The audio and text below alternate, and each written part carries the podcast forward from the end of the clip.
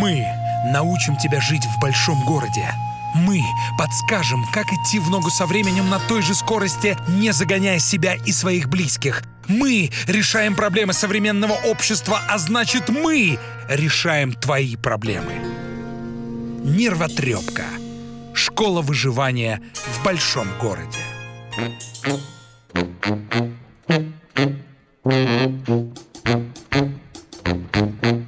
Так, мысли про еду потом попозже отложу. Так, мысленно поспать отложу на вчера. Так, где мысли о работе? Сейчас нужно хоть, хоть, хоть одна нужна мысль по делу. Какой же... Пашечный привет. Чем занят? Сашулечка, привет, привет. Ведущие. Лучший психолог Европы Александра Капецкая и мастер церемоний Павел Дикон.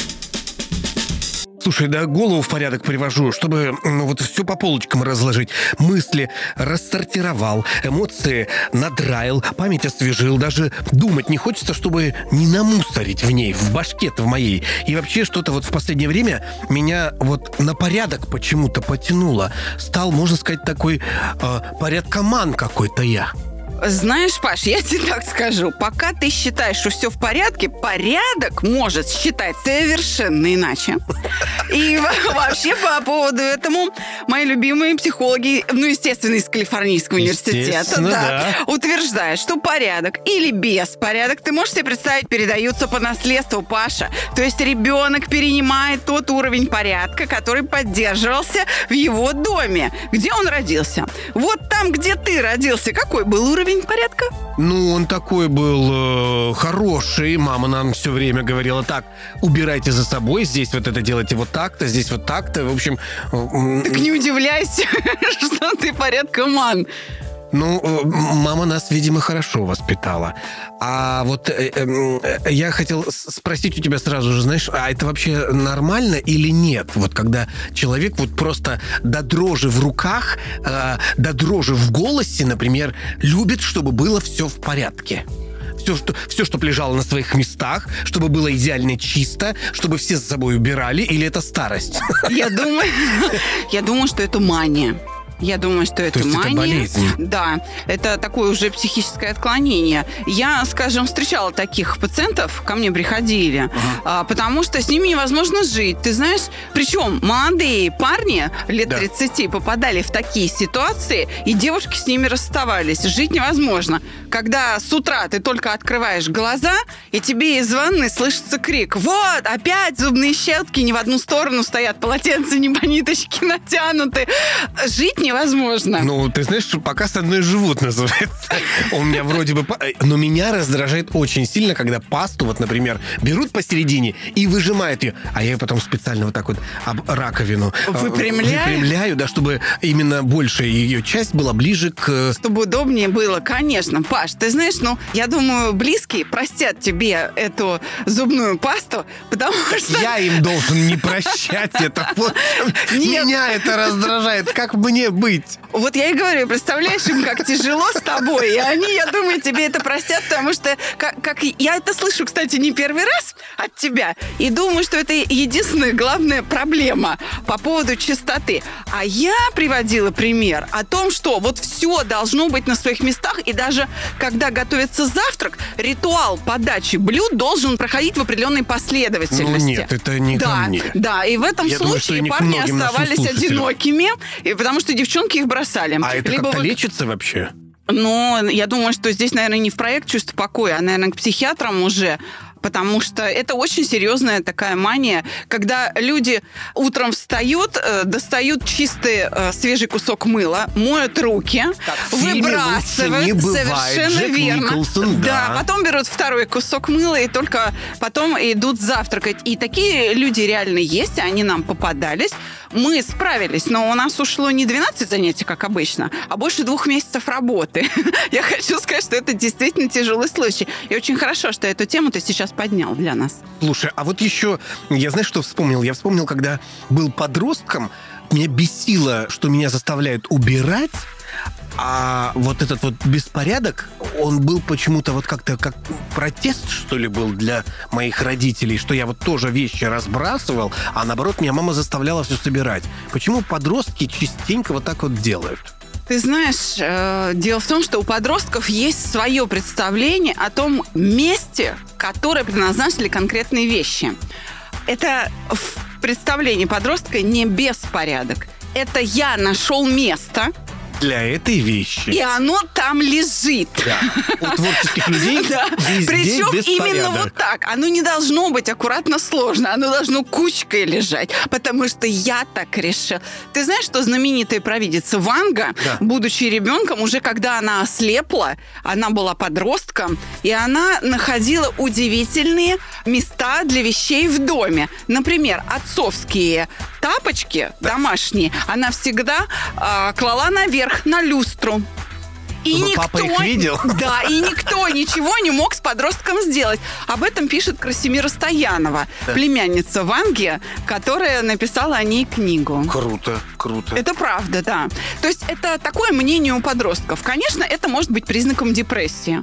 Когда, если ребенок приученный к порядку, а, он любит этот порядок, вдруг без причин начинает вещи разбрасывать и перестает ухаживать даже за собой. Это признаки уже невроза или депрессии. Здесь уже нужно просто заниматься уровнем здоровья и психического здоровья. Например, дети в школе могут переутомляться.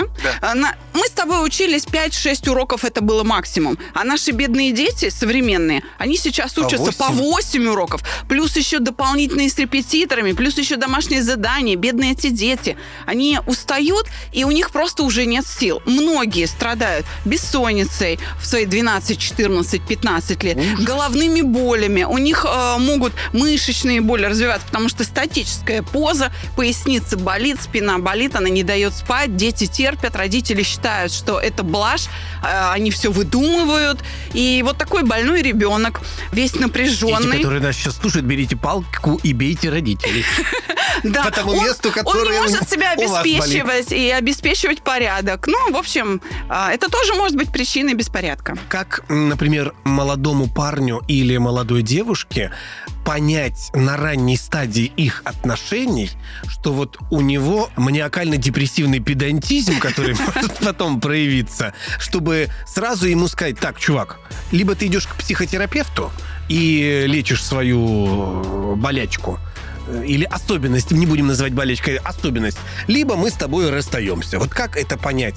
Это же как-то проявляется, как, как вот сразу можно это зацепить или сказать, а, ну это нормально, это же парень-то вроде хороший, вроде такой чистоплотный, ровный. Как вот э, уберечь себя? Ты знаешь, быстро мы это не поймем. Должно пройти хотя бы несколько дней. Ну, я бы так сказала. Ну да, ну хотя бы Да. там после месяца же можно уже будет Да, уже понять. можно будет понять, потому что человек будет проявлять свои негативные эмоции когда грязно. И будет это делать даже с ожесточением, которое будет нарастать. И, например, по тем поводам, которые незначительные. Скажем, упавшая на пол баранка а, безжалостно выбрасывается в помойку. Ты знаешь, э, в, в этот момент надо вспомнить э, байку, которую передают роженицы из года в год поколениями в родблоках. И я Как? через это тоже проходила. Когда рождается первый ребенок, соску, упавшую на пол, стерилизуют, прежде чем вернуть ребенку. Да. Когда рождается второй, ее обдают кипятком и возвращают малышу. Третий ребенок а, получает соску после того, как мама, Мама вытерла просто, А. да, а- об халат. А четвертый ребенок сам забирает соску у любимой собаки. А, Что называется, тренируем иммунитет. Я просто показываю при помощи этой байки, как снижается тревожность с опытом. Мгм. Вот и все. Если человек так привязан к чистоте, значит, он тревожный. Ну, то есть этого парня или девушку нужно привести э, к своим знакомым, у которых есть младенец, и уронить специально соску. И как он отреагирует, так и будем Ты знаешь, понимать. да, а вот эта вот мания, если человек действительно прям маниакально к чистоте привязан, то это будет видно не только в доме, это будет видно и в общественных местах.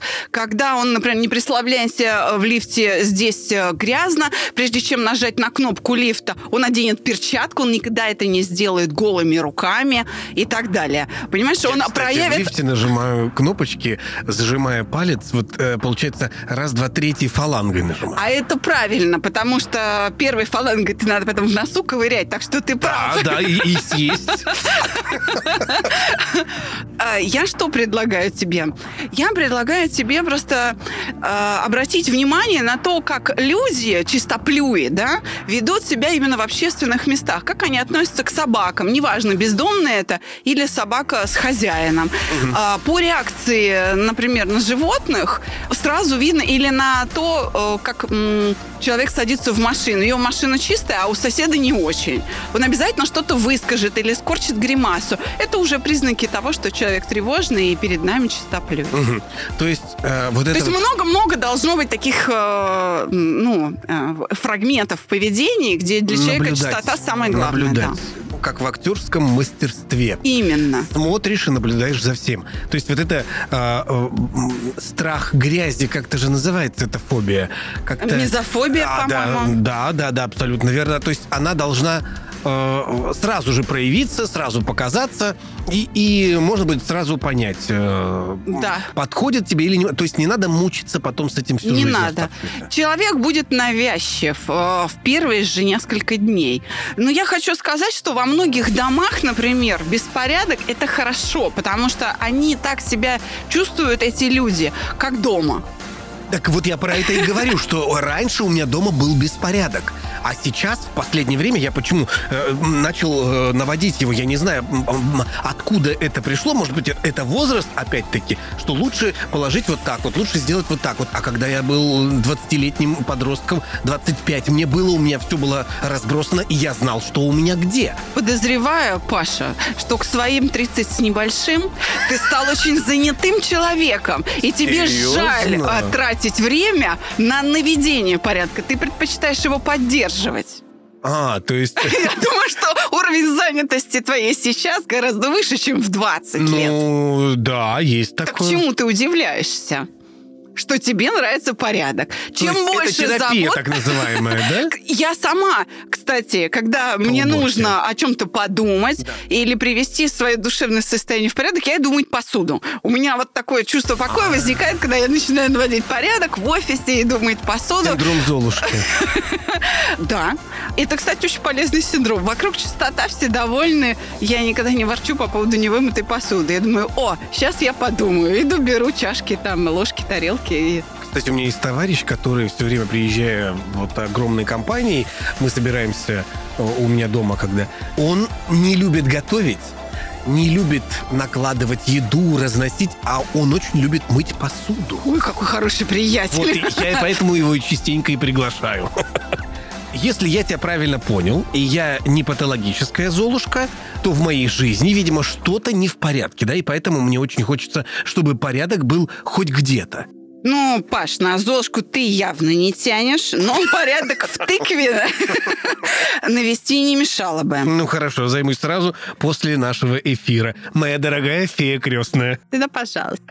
Да, пожалуйста. Только помни, моя дорогая Золушка, когда начинаешь разбирать хлам, главное не начать его А рассматривать. то да, а то, а начнешь это все оставлять. А вот э, есть э, стихотворение про то, что не нужно оставлять свой собственный мусор. Бор сосновый, воздух чист, ягоды, цветочки. Проходит грибник, турист, собирает грибочки. Будь как дома, за собой убирай посуду. Помни, звери за тобой убирать не будут. Там, где мусор бросишь ты, вырастает свалка. Не растут на ней цветы. И тебе не жалко? Мы научим тебя жить в большом городе. Мы подскажем, как идти в ногу со временем на той же скорости, не загоняя себя и своих близких. Мы решаем проблемы современного общества, а значит мы решаем твои проблемы. Нервотрепка. Школа выживания в большом городе.